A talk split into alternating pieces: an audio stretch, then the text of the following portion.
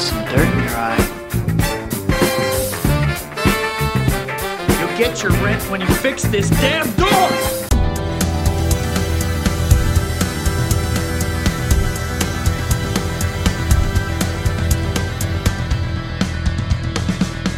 Hola, hola, ¿qué tal? Y bienvenidos a un nuevo episodio de Long Play Cast. Somos Paco Tribuño y Laura Chapa. ¿Qué onda, gente? Y pues bueno, en esta ocasión vamos a estar terminando una de las trilogías más famosas de la cultura popular. Fama ya sea por infamia tal vez, como concluyó, es Spider-Man 3, una película que si bien no sé si muchos de ustedes la hayan visto por la edad de esta película, ¿verdad? Ciertamente han visto muchos de sus memes, sin duda alguna, ¿verdad? es una película muy memeable. Y pues bueno, que es una película que concluye esta saga de Tobey Maguire como Spider-Man, o al menos fue la conclusión hasta su aparición en No Way Home, supongo. Eh, pero bueno, la verdad es una película que pues tiene muchas emociones, ¿no? Para muchos de nosotros que crecimos con esta interpretación del personaje porque pues es como le dijimos adiós, es como el personaje se despidió, ¿no? Por un buen, un buen rato. Este, así que pues la verdad creo que tenemos ambos muchas opiniones por ahí que decir. Eh, pero bueno, Lauro, ¿qué te parece si comenzamos medio general y luego ya nos vamos por detalles, ¿no? Este, Spider-Man 3, ¿qué opinas? Spider-Man 3, fíjate que es una película bastante curiosa porque si bien, o sea, sí creo que es una mala película, eh, tal vez diría muy mala, a mí me gusta bastante. Eh, creo que algo que. Igual. algo que no se puede decir de esa película es que es aburrida. Creo que todo el tiempo tiene algo ahí para divertirse. Por más cheesy o exagerado que sea, la verdad es que te tiene ahí pegado a la pantalla a ver qué va a pasar. Tiene muy malos diálogos. Creo que está muy mal como contada está muy mal planeada desde el momento de que tienes tres villanos y, a todos les quieres dar como su, su propia historia y su propio arco. Creo que está muy difícil como ese balanceo de, de los personajes. Pero, como dije, es divertida, tiene muy buena acción, las escenas de acción ahí, los, los set pieces que tiene son bastante buenos, bastante memorables también.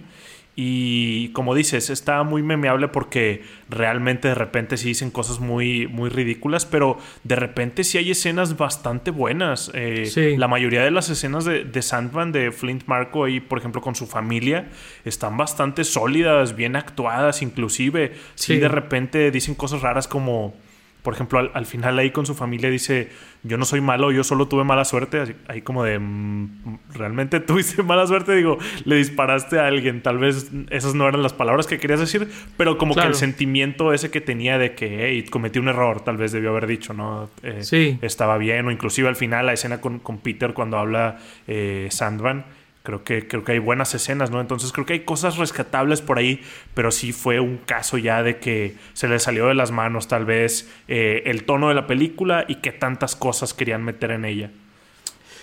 Sí, eh, lo que dices creo que es muy cierto. Eh, no puedes decir que la película es aburrida en el sentido de todo el tiempo te está sucediendo algo que eventualmente se vuelve ese uno de los más grandes problemas de la película que está muy desenfocada, ¿no? Creo que tener tres villanos es algo así súper fácil de apuntar de este es un problema muy evidente, ¿no? Claro. Eh, porque no tiene el beneficio, por ejemplo, que tiene No Way Home de no, no presentarte a los villanos, simplemente asume que ya los conoces, ¿no? Eso es un poco diferente, igual con las películas de ensamble de superhéroes, de mil cosas, ¿no? Eh, aquí el problema es que no existe ese, ese contexto, ¿verdad? Así que el problema que se enfrenta a esta película es, eh, digo, dura dos horas y media y, y, la verdad todo el tiempo está intentando así como eh, que quepa la historia que quiere contar, ¿no? Sí. Y luego Sam Raimi también ha platicado de que él no quería que saliera Venom, ¿verdad? Pero lo obligó el estudio a tener todo el arco de Spider-Man. Y, creo que se nota mucho donde es, hay como dos o tres películas aquí que la metes toda en una y no funciona por eso, ¿no? Sí. Eh, pero como dices, creo que hay muy, muy malos diálogos. Hay actuaciones muy buenas y actuaciones pésimas, así de Sí. ¿qué pasó aquí? O sea, el, el Sí. que más brinca para mí, al menos, es James Franco. James Eh, Franco sí está en, en- en su propio mundo, ¿no? Sí, o sea, al final de la película, digo, spoilers de una película de hace eh, casi 20 años, ¿no? Pero es, 15. es una película, eh, 15, en- ahí en, en- por ahí va. Este, Claro. pero el caso es de que este es, al final se compone su personaje como que se centra, pero Sí. antes de eso es un personaje que, digo, no ayuda a que el guion como que no te quiere ayudar a, a que lo entiendas porque lo hacen demasiado irracional, ¿no? Claro. Pero también está el tema de la actuación de él te hace no empatizar nada con él. Muchas Sí. veces un buen villano puede hacerte empatizar con algo que claramente está mal, ¿no? Creo que el mejor ejemplo que hay en una película de Spider-Man es Alfred Molina, que es Spider-Man 2, ¿no? Ujú, sí. Vienes de eso. Y, y de hecho en esta también con Flint, eh, Sí. que mencionabas ahorita Flint. Creo que pues eh, el actor sí dio un muy buen papel ahí y ayuda, ¿verdad? Pero James Franco es este personaje de caricaturas raro, así. Sí. ¿Qué está pasando aquí, no? Sí, definitivamente es, es una caricatura y digo, creo que no le ayuda mucho el guion, como decías, porque siento que no saben muy bien qué hacer con él. Eh, siento que él viene siendo como el tercer villano, o bueno, a veces también Venom, porque Venom sale bien poquito, de hecho, pero sí, como que no saben muy bien qué hacer con él. Al principio de la película hacen que le dé amnesia y luego vuelve como a este extraño punto en donde sabe algunas cosas, pero algunas otras no, como que súper arbitrario y Sí. vuelve como a su personaje de la 1 más o menos, a cómo actúa, pero luego este pues vuelve a ser malo, pero luego vuelve a ser bueno. Eh, que digo, ahí hay algo bien chistoso de que su mayordomo de, de repente sabe un chorro de cosas y, y él, él le ayuda a todo. Sí. Está medio, medio curioso, como que um, yo nunca lo había ah, visto como que tan participativo. Y luego digo, ya más personalmente me daba mucha cosa porque el señor está muy viejo y siempre Sí. le hacen de que, eh, tráeme comida y de que no sé qué. Y de que, ok, ok, tal vez no. Eh, no sé, no empatizamos mucho ahí con ese personaje. Pero sí, como que súper raro el- el- la actuación de, de James Franco. Y luego otros que tal vez no era mucho su culpa, ¿no? Como por ejemplo, este Topher Grace como, como Eddie Ah. Brock. Digo, eh, no sé si, si lo culparía a él, pero realmente es un muy mal casting. Sí, es, Desde un- que- es muy mal casting. desde que lo tienes a él como Eddie Brock, eh, como Venom, ponle tú que podrías hacer alguna versión de Eddie Brock que le quede más a él, ¿no? Pero ya al momento de, de transformarlo en Venom, eh, primero no tiene como mucha razón de ser, eh, pero después tienes a, a Topher Grace actuando básicamente igual que cuando era Eddie Brock, eh, haciendo la voz un poquito más rasposa, pero realmente no mucho. Ni a Batman llega a la voz que hace. Cuando pues Venom realmente tiene que tener esta voz pues casi monstruosa, ¿no? Digo, al- en la película no, no hacen, no, digo, ni lo explican, ¿verdad? Pero no hacen esta cosa de que Venom es un simbionte y, y habla con Eddie, o, y a veces cuando ya está como que mucho en sinergia se escuchan las dos voces, ¿no? Pero Sí. a- aquí en, en la, la película ni lo explican ni hablan de eso, y es la voz de, de Eddie, y a veces hace ruiditos el Venom, pero es, es su voz normal prácticamente, entonces sí se ve como muy mal esta juxtaposición de Eddie, del Eddie hablando de, hola, soy Eddie, y de que el, el monstruote, ¿no? Está, está bastante extraño. Eh, Sí. Eso sí, es como que lo que más me llama la atención. Sí, y luego, por alguna razón, Eddie tiene esta tensión sexual con Peter un poco extraña, ¿no? Eh, Digo, cu- cuando la vi la, por primera vez, pues yo estaba muy, muy pequeño, la verdad. Ah, claro, este, igual, sí.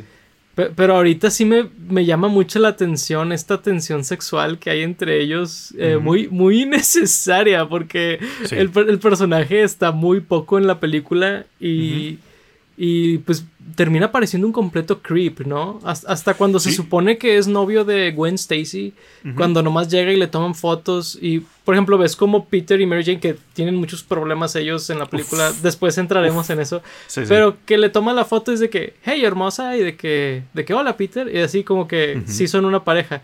Pero él lo hace y es de que, oh, ¿cuándo llegaste? ¿Sabes? Como que e, ella no se veía contenta de verlo. Sí, que de hecho ni eran novios, ¿no? Ahí le dice algo de que, oye, nada más salimos una vez, porque dices que somos Ah, novios? sí, o le dijo a, su- le dijo a su papá que eran novios y resultó Sí. que no era cierto. Sí, Le dijo a su papá que eran novios, sí. sí tenía, tenía una, una onda ahí medio rara. Sí, Eh, de hecho le decía a Peter de que, ah, tú me quitaste a mi chica, no sé qué, pero Gwen había dicho muy claramente de que salimos una vez, o, la o dice que fuimos por, no sé, pizza Por o café. o no sé qué. Sí. Sí. de que, sí, porque él dice esa noche maravillosa que tuvimos. sí, sí, sí, sí. Que primero que nada decir eso en público ya, ya está raro, ¿no? Claro. Y, y luego, pues, es- esa noche maravillosa fue un café. Sí. a lo mejor fue una cita, ok, pero... no sí, era un, un creep el, el vato y bastante loco, ¿no? Porque el vato literalmente va a la iglesia a pedirle a Dios que se muera Peter Parker. ¿Qué es eso? O sea, Sí, sí, digo, sí. ya es de que súper villano caricaturesco, ¿no? Sí, no, no le pidió redención por, por haber cometido plagio, ¿no? No, no le pidió no, no, este otra una nueva oportunidad. No, no, no. pidió que Peter Parker se muriera. Que matara a Peter Ah, Parker. que Dice, matara a Por favor, Peter mata Parker. a Peter Parker. Que lo, Sí, que lo parta un rayo, haz de cuenta, ¿no? Literal. Eh, Ah, y luego, digo, regresando a lo de que es un creep, le- literalmente le dice a Jonah Jameson de que, ah, le voy a pedir matrimonio a mi chica, no sé qué. O sea, de que ya el vato bien pirado con Gwen, ¿no? Sí, después de una cita. Es que. Sí. Sí, no, y, le- y le dijo al capitán Stacy de que. Sí, oh, de y- que y- de que Estamos saliendo. Estamos saliendo, estoy saliendo con su hija. Y es de que, ¿eh? ¿Seguro? Eh, Qué achis, achis. Oye, que por cierto, el capitán Stacy en esta película es un completo anciano también. O sea, sí, está, está bastante grande el señor. De hecho, me, me da mucha ternura porque es el mismo actor de eh, Babe, el porquito valiente, ¿no? Ah, sí, sí. Sí, sí. Sí, muy Sí, está, buen está- señor. sí, está muy tiernito. Pero sí parece como el abuelo de Gwen o algo así. Sí, no parece su papá. No, y, y me da risa también, digo, habla- hablando de edades de personajes, eh, cuando las pocas escenas que hay de Peter en la universidad, mm, eh, sus compañeros de universidad son de que cuarentones, de que todos. O sea, Inclusive la Gwen, cuando hay una escena donde están en, en clase del Dr. Connors y, y se ven ahí, el Gwen levanta la mano, responde algo, se ven de que súper grandes en los pupitres ahí, todos viejos. Sí. Sí. O sea, como que Tobey Maguire alcanzó a ser un poquito tragaños, no se la compras, pero cuando el, el tipo que le avienta la, la bola de papel, ¿no? Eh, cuando voltea. Este, pues está con una hoodie, según él, bien jovial, pero Sí. pues le ves la cara y, y es un vato de 40 y pelos, Sí. ¿no? O sea, de que no, no te creo que tienes de que, no sé, 23 o lo que sea, ¿no? O sea, Y luego cosas muy de prepa, ¿no? De que le avientan esa bolita de papel y de que un, un batillo está de que reflejándole la luz diciendo... ah, y luego era el güey de que de primera fila y el Dr. Connors no le dice nada. Sí, el, el, el doctor Connors dice, eh, Peter, algo que quieras decir, de que voy a ignorar el charolazo que está en tu cara por completo, de que Sí, te sí, está dejando ciego, ¿no? O sea, Está bien raro. sí, es, es del slapstick muy extraño de esta película que la hace, ha- hace que las cosas malas de la película se sientan más como una especie de fever dream, ¿no? Algo así como un poco surreal, un poco así como que una realidad eh, alterna, extraña, donde de la nada caen meteoritos con Sí. eh, parásitos alienígenas, ¿no? O sea, como que es- está un poco extraña esta película, mientras que las primeras dos se sienten bastante reales, ¿no? En, en- en su época, esta película se siente más como, por ejemplo, el- las de Tim Burton de Batman, ¿no? O algo por el estilo. Sí, de hecho la música, digo, Danny Elfman es el mismo compositor y la música que usan muchas veces me recuerda a las de Batman de, de Tim Burton. Eh, muchas Sí. veces con el, con el tema malo o con el tema que hay al inicio de los créditos se me hace muy batmanoso esa música. Pero sí, Sí. definitivamente no, no lo había pensado, pero sí, digo, aún y cuando la 1 y la 2 tienen sus elementos como chisis o exageradillos, no son ni cerca de, de lo que llega a ser esta película. O sea, del desde el principio se ve como súper surreal. Eh, desde que Peter está en, en la fiesta, en la parade ahí que le van a hacer a Spider-Man. Y de que, no me acuerdo qué, qué dice, pero empieza como a cantar o algo así. De que, eh, no me acuerdo qué, qué dice antes de que, de que llegue Mary Jane. Pero desde ahí se me hizo como que está actuando como que súper payaso, súper raro. Y pues bueno, después toda la película sigue con, ese, con esa tonalidad, ¿no? Sí, pasa la. Creo que la escena que dices es cuando está pasando la. La, la banda y Mm. están así con las tarolas y él empieza a que. Dice que. ¿What? De que. Un señor que aquí eh, haciendo un Bien poco. Hay un poquillo raro con, con los niños o los chavitos Sí. de, de la banda escolar. Sí. Está, está un poco raro. Pero. y, no, y, y hay cosas así. Digo, eh, creo que hay otras cosas que son. Que la caracterización de Peter aquí se me hace que está muy mal. Eh, Sí. Creo que es muy diferente al Peter de otras películas. Y de, de- de- de las otras, de las otras dos películas, quiero decir. Claro. Y luego también siento que la película muy seguramente tuvo este problema donde quieren poner el cambio de Peter a malo, pero lo empiezan a hacer desde antes de que tenga el, el simbionte. Eh, y, y creo que eso fue accidental, ¿eh? Porque no sabría muy bien cómo explicarlo de lo contrario. Sí, no, porque realmente desde el principio ya se estaba comportando súper mal, súper asshole ahí, eh, tanto en su relación con Mary Jane como con otras cosas.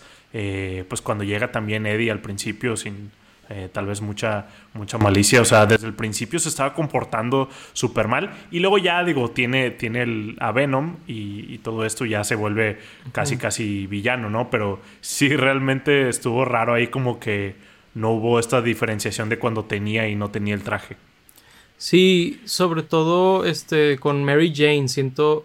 Sí. Y, y digo, con, con Eddie también, como que su, su enojo y todo, pero, pero siento que no. O sea, sí, si- siento que por ahí se les fue la onda y, y- y lo empezaron desde antes de que debía empezar eso. Sí. Sí, pero digo, eh, creo que la que se lleva el pastel de ser como que este personaje. El eh, villano real. el villano real de la película, ¿no? Es esta persona ultra tóxica, ¿no? Mary Jane Watson. Súper. Eh, digo, desde la... Si han visto los otros dos episodios que hicimos, ¿no? De Sí. esta saga, ya, ya hemos rosteado un poco a Mary Jane. eh. Pero creo que esta es su peor película, ¿no? O sea, sí. si bien hay cosas que puedo entender que Peter es demasiado ciego, ¿verdad? Eh, está un poco absor- absor- absorbido en, en Spider-Man y todo eso. También creo que ella es alguien eh, sorprendentemente egocéntrica, ¿no? Que, que le pide algo a Peter que ella no le da a él, ¿no? Claro. Sí, súper egocéntrica, súper egoísta, súper eh, que no entiende a, a su pareja. Y sí, como dijiste, ya la hemos criticado en las otras dos películas, pero aquí sube otro peldaño más. Eh, yo cada vez más y más me he dado cuenta, digo, al menos en las inter- pocas interpretaciones que he visto, que Mary Jane no, no me agrada como personaje. También en el juego de, de PlayStation 4 de Spider-Man hace algunas cosas ahí que, que digo de que, wow, no me cae bien Mary Jane. En la caricatura Claro. ahí, no me acuerdo si es de los 90 o de principios de, no- de 2000 también hace cosas súper tóxicas. Pero sí, Sí. aquí desde el principio de que cuando intenta hablar con Peter y, y Peter súper comprensible, ¿no? De que, ah, yo te entiendo, no sé qué, que no, es que no me entiendes, tú, tú no entiendes, no, no, no sabes por lo que estoy pasando, ah. Y luego de que, oye, tranquila morra, de que eh, pues, se ve que sí te está entendiendo. Digo, más adelante luego Peter también hace comentarios que es de que, ok, ya te estás pasando de que, de egocéntrico tú también, pero 100% lo empieza Mary Jane y luego pues en algún punto se mete con el mejor amigo de Peter. De Sí. que 100% ella. No- Sí, este sí. Harry no hace nada como para avanzar, él nada más la invita a su casa porque eh, Mary Jane estaba, estaba triste y, y todo esto. Y Mary Jane es la que se le insinúa y, y sí, durante toda la película está siendo súper, súper mala, súper egoísta. Eh, ¿Qué digo? Peter también hace cosas malas, ¿no? Besa a Gwen Stacy cuando aún andaba con, Sí. con esta Mary Jane. Y, y luego en esa escena donde están de que en la cuando están en la cena ahí en el restaurante francés con Bruce Campbell y, y le iba a proponer, también empieza a decir cosas de que no, es que Spider-Man es más importante, o no me acuerdo qué dice exactamente, que ahí sí fue como de wow, wow.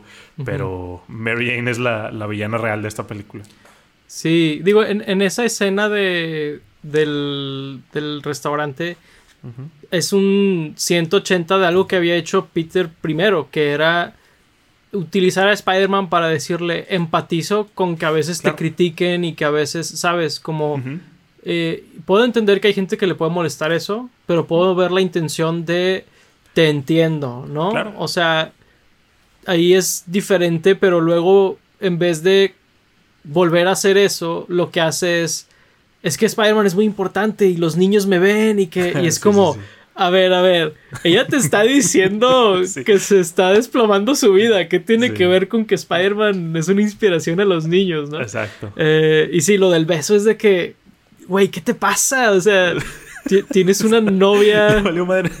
y luego él también fue el que, el que lo hizo, ¿no? Porque esta Gwen estaba de que, oh, ¿estás seguro? O de que nada más lo, saluda y de que este Peter sí dice, sí, bésame, no sé qué. Y Gwen de que, oye, pero ¿estás seguro de que no hay problema? Y que sí, hazlo.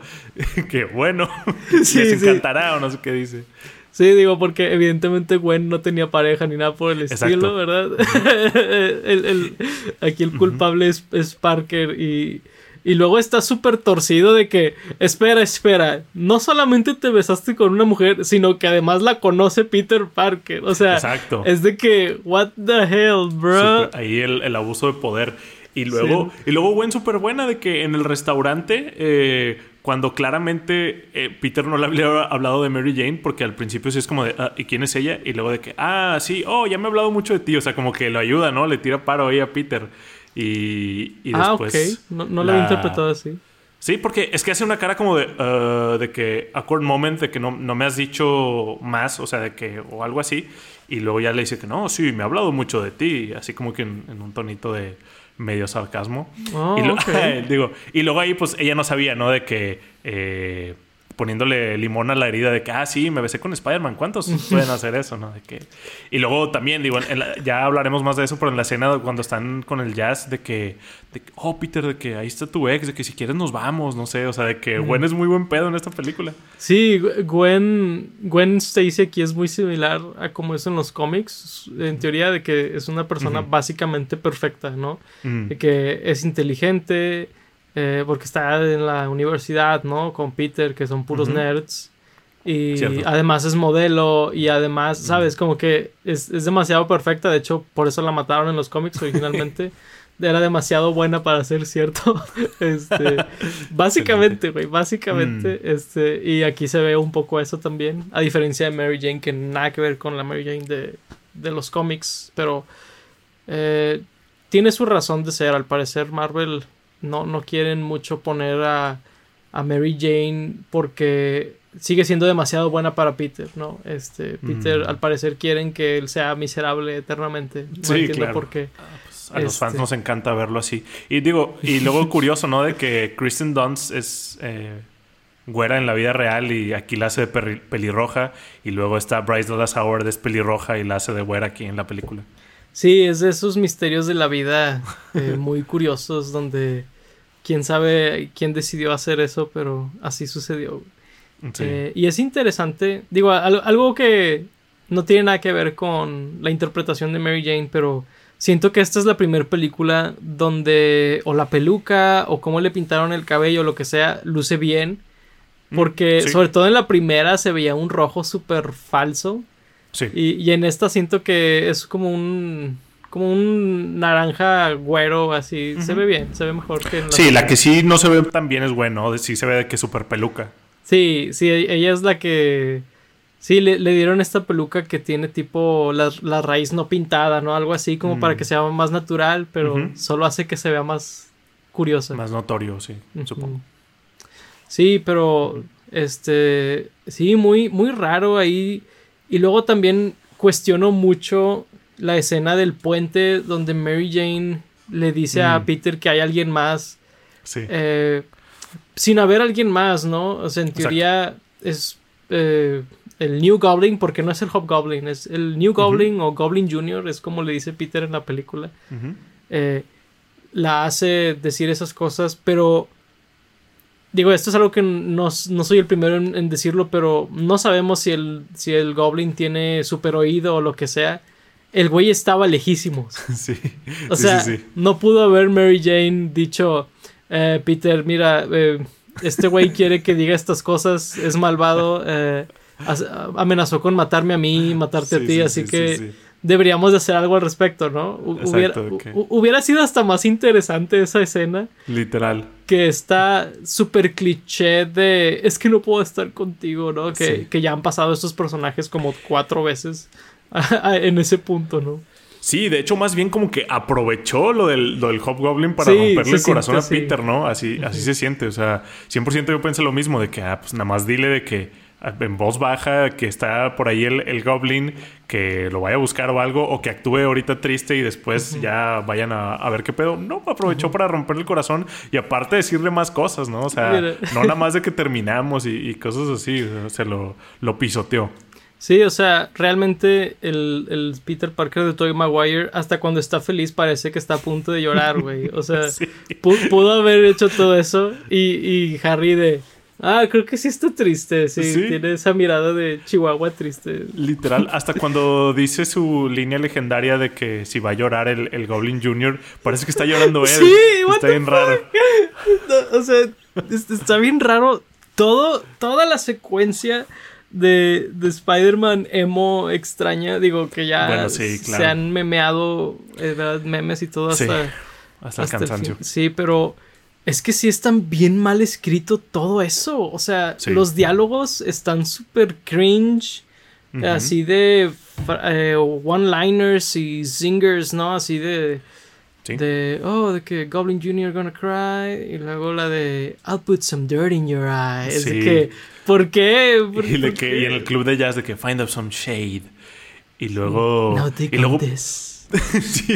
Y luego no sé por qué eh, cuando están peleando él y Harry o New Goblin, como lo quieran ver, eh, se escucha la música de jazz, pero todavía no llegaban al club de jazz, que está bien raro.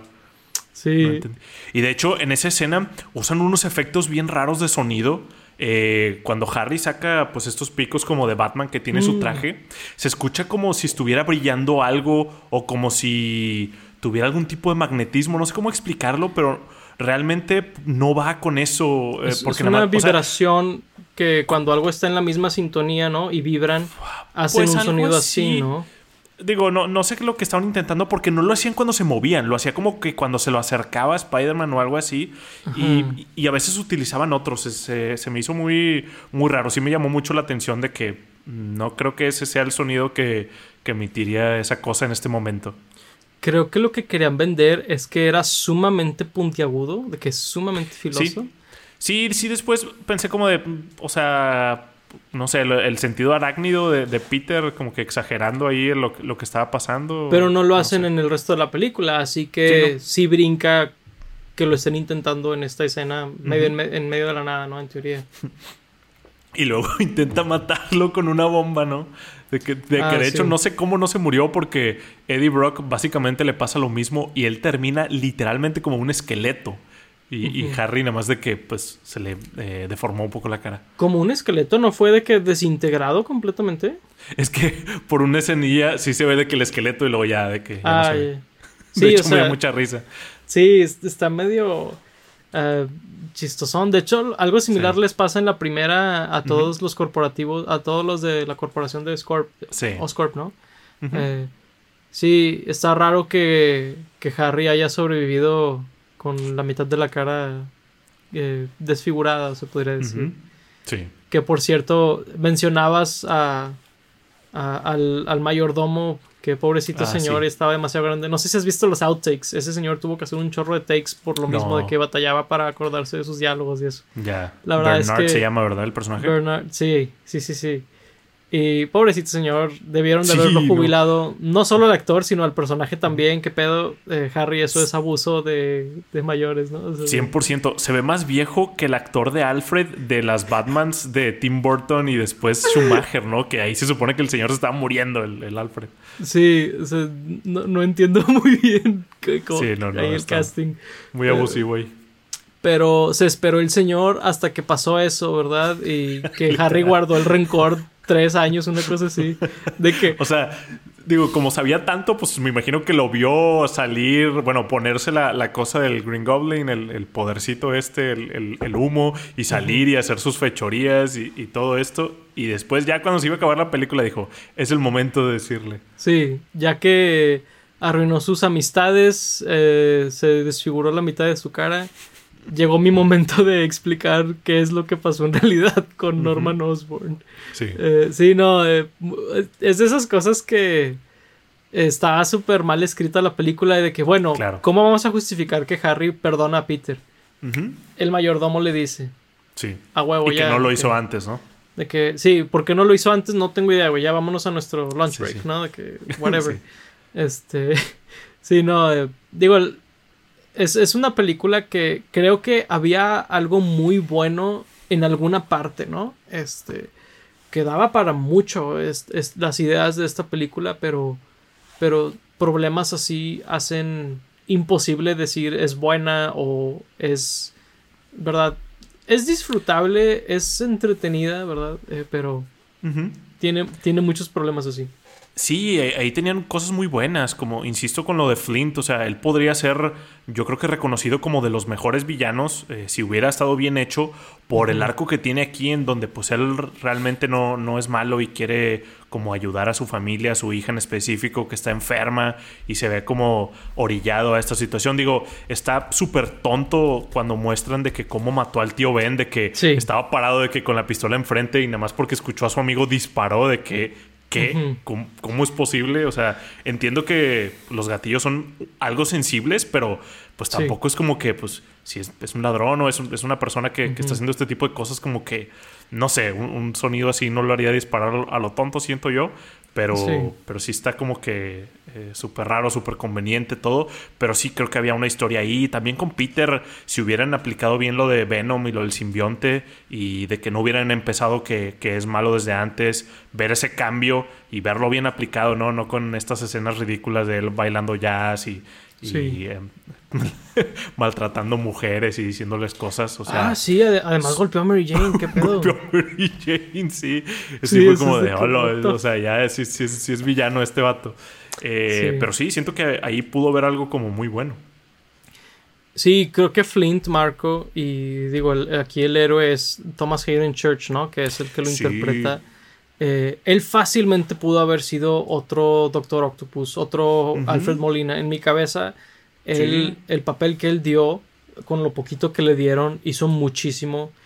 También la secuencia donde él es Sandman, es, es de arena por primera vez, que Sí. está todo así de- deforme, ¿no? De, de- de- de arena y intenta salir y no puede, ¿no? Y que ve este el, el dije o, eh, Sí. con, con la foto de su hija y eso es lo que lo hace como que cobrar la voluntad de salir de ahí y todo Eh, es genuinamente emotivo esa, esa escena y, y dices si hubiéramos tenido una película de eso creo que hubiera sido mucho mejor película que la que tuvimos Claro, sí, y con música muy emotiva ahí, muy bien hecha. Y sí, él fácilmente pudo haber sido el único villano de la película sin tener que meter a Venom o al New Goblin por ahí. Pero sí, eh, pues metieron muchísimas cosas y, y terminó siendo lo que terminó siendo. Imagínate que fuera una historia donde Peter va a ser papá, ¿no? Y, y pues ve a Flint y no sé, no logra empatizar con él eh, hasta que se da cuenta que tiene una hija, ¿no? Y, Claro. y ves que todo es motiva- motivado por ella. Y luego él como que, ok, lo entiendo porque yo estoy pasando esto, ¿sabes? Como que ahí puedes Sí. conectar muy bien las historias de los personajes. O, o inclusive con que se está casando, ¿no? De que quiere formar una Sí. familia. O sea, había muchas formas de hacerlo, pero no lo conectaron porque no tenían el enfoque de... Y ese es el, el verdadero problema de, de esta película.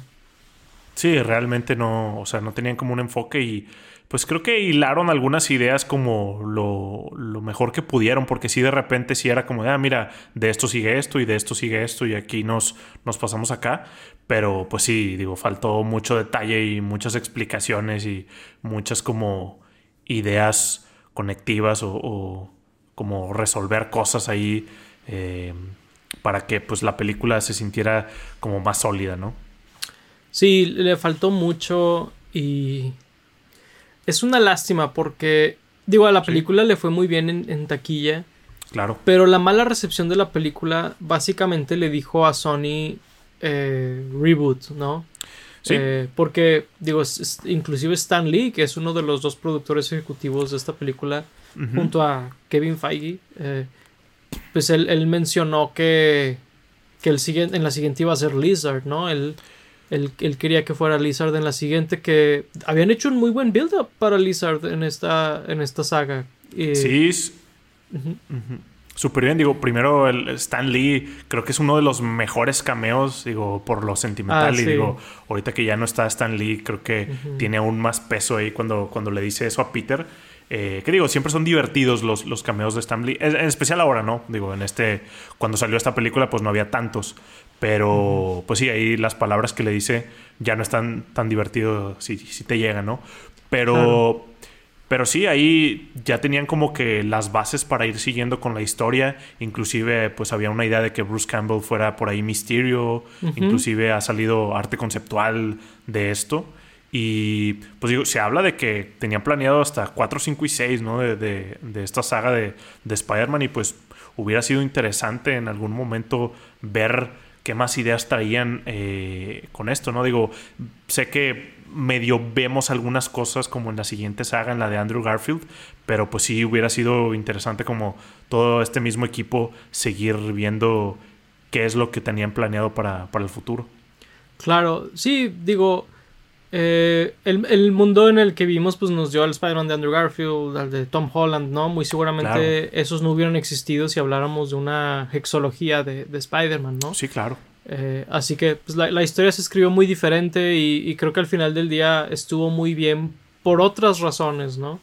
Claro. Pero, pero sí es una lástima que los errores de esta película específicamente fueron lo que nos robó de, de esa saga, ¿no? De Spider-Man. Que creo que hubiera sido interesante ver a Spider-Man, como dije hace rato, casarse, tener hijos. Ujú.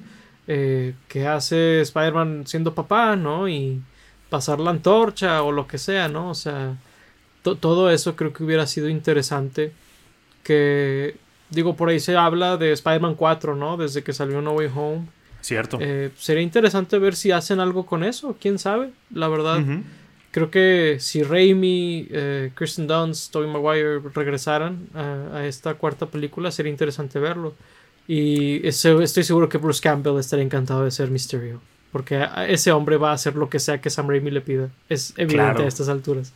Y estaría Pero- muy chido. Y sí, estaría padre como ver ahora qué hace, ¿no? Porque pues sería una 4 muy distinta con todo el contexto que tenemos las la otra saga de Spider-Man, el MCU.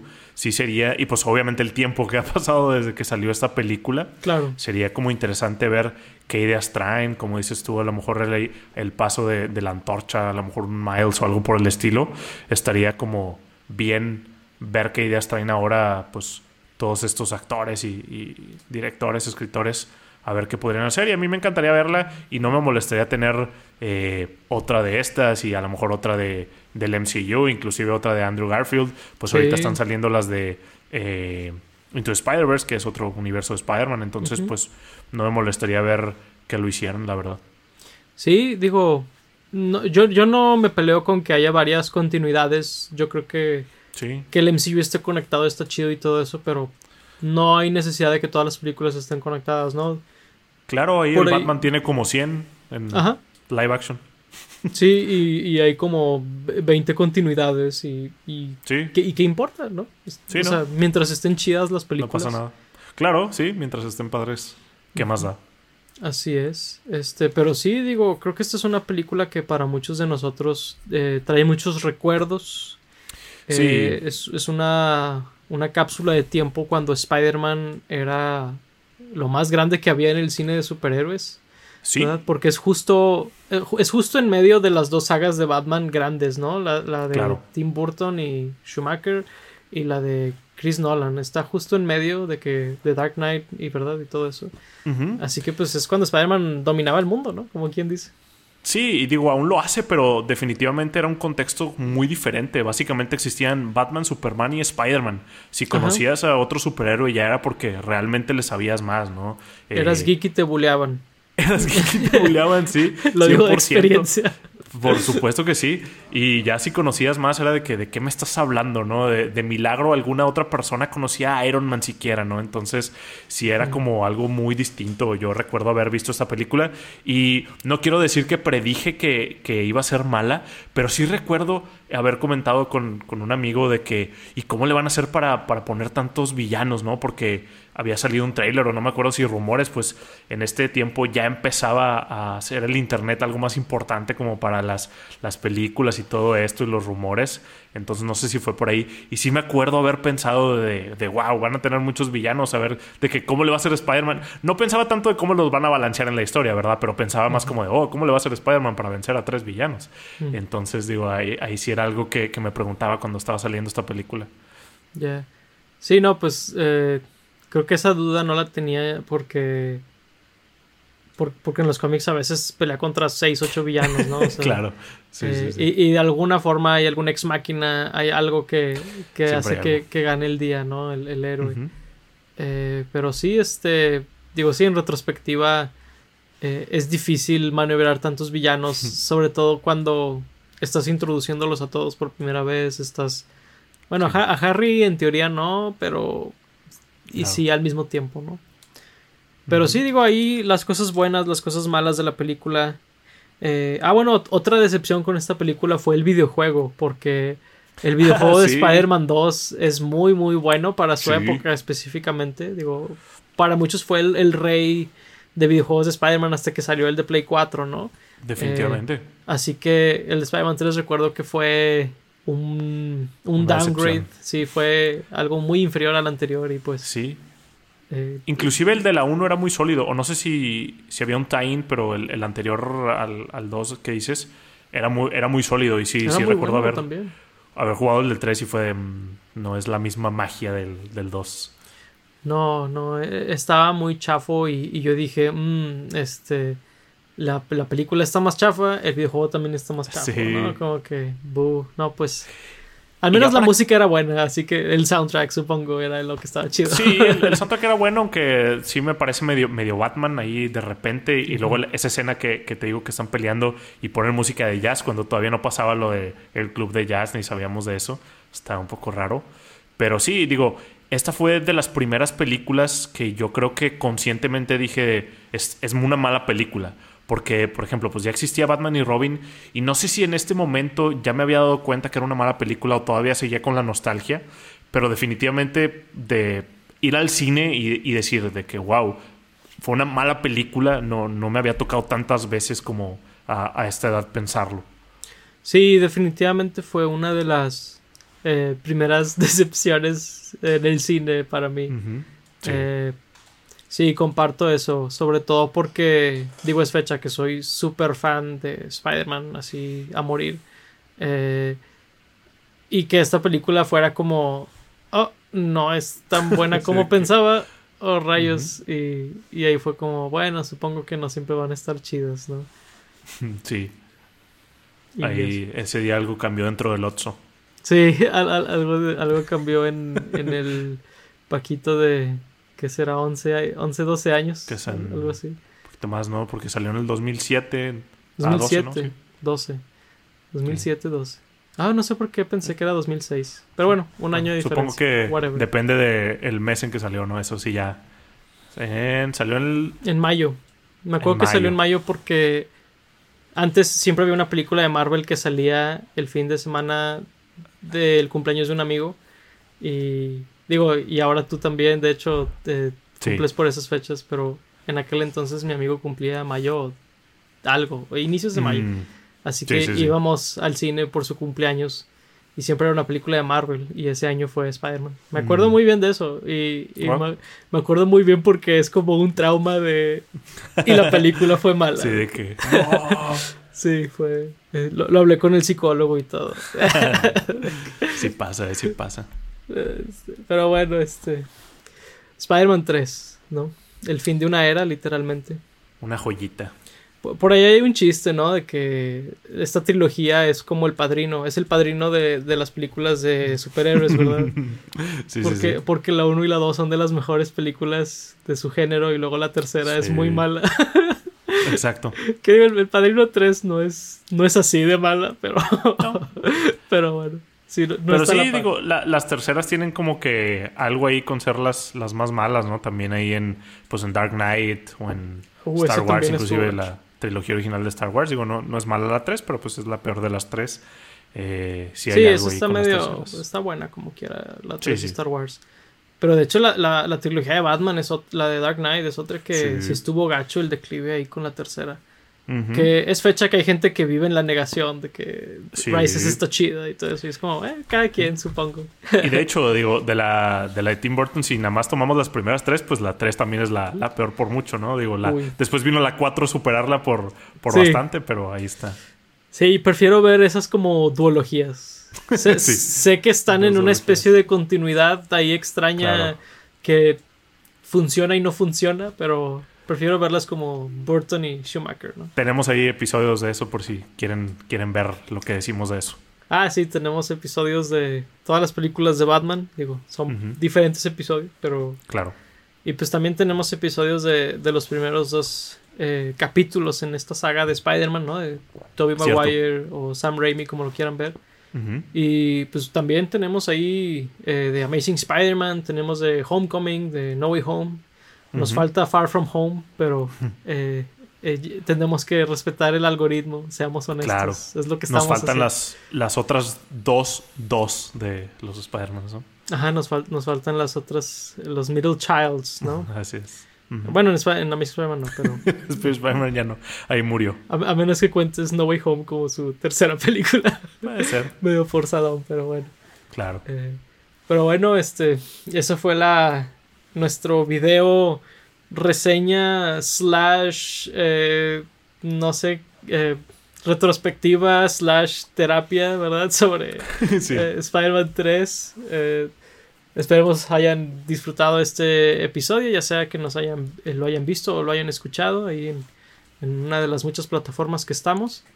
Y pues bueno digo me gustaría cerrar con la pregunta de pues primero si han visto esta película ¿Qué opinan de ella? ¿Están traumados? es cierto. Este. Pues. Siento que con el beneficio del tiempo. Puedes simultáneamente reconocer los problemas de la película y ver las cualidades que tiene, ¿no? Cuando le quitas el hype, ambas cosas suceden. Eh, así que pues me gustaría preguntarles qué opinan de la película, sobre todo si la han visto recientemente, ¿no? Eh, por ahí, si les gustó el episodio, pues ya se la saben, ¿no? like, suscribirse, seguirnos, corazoncito.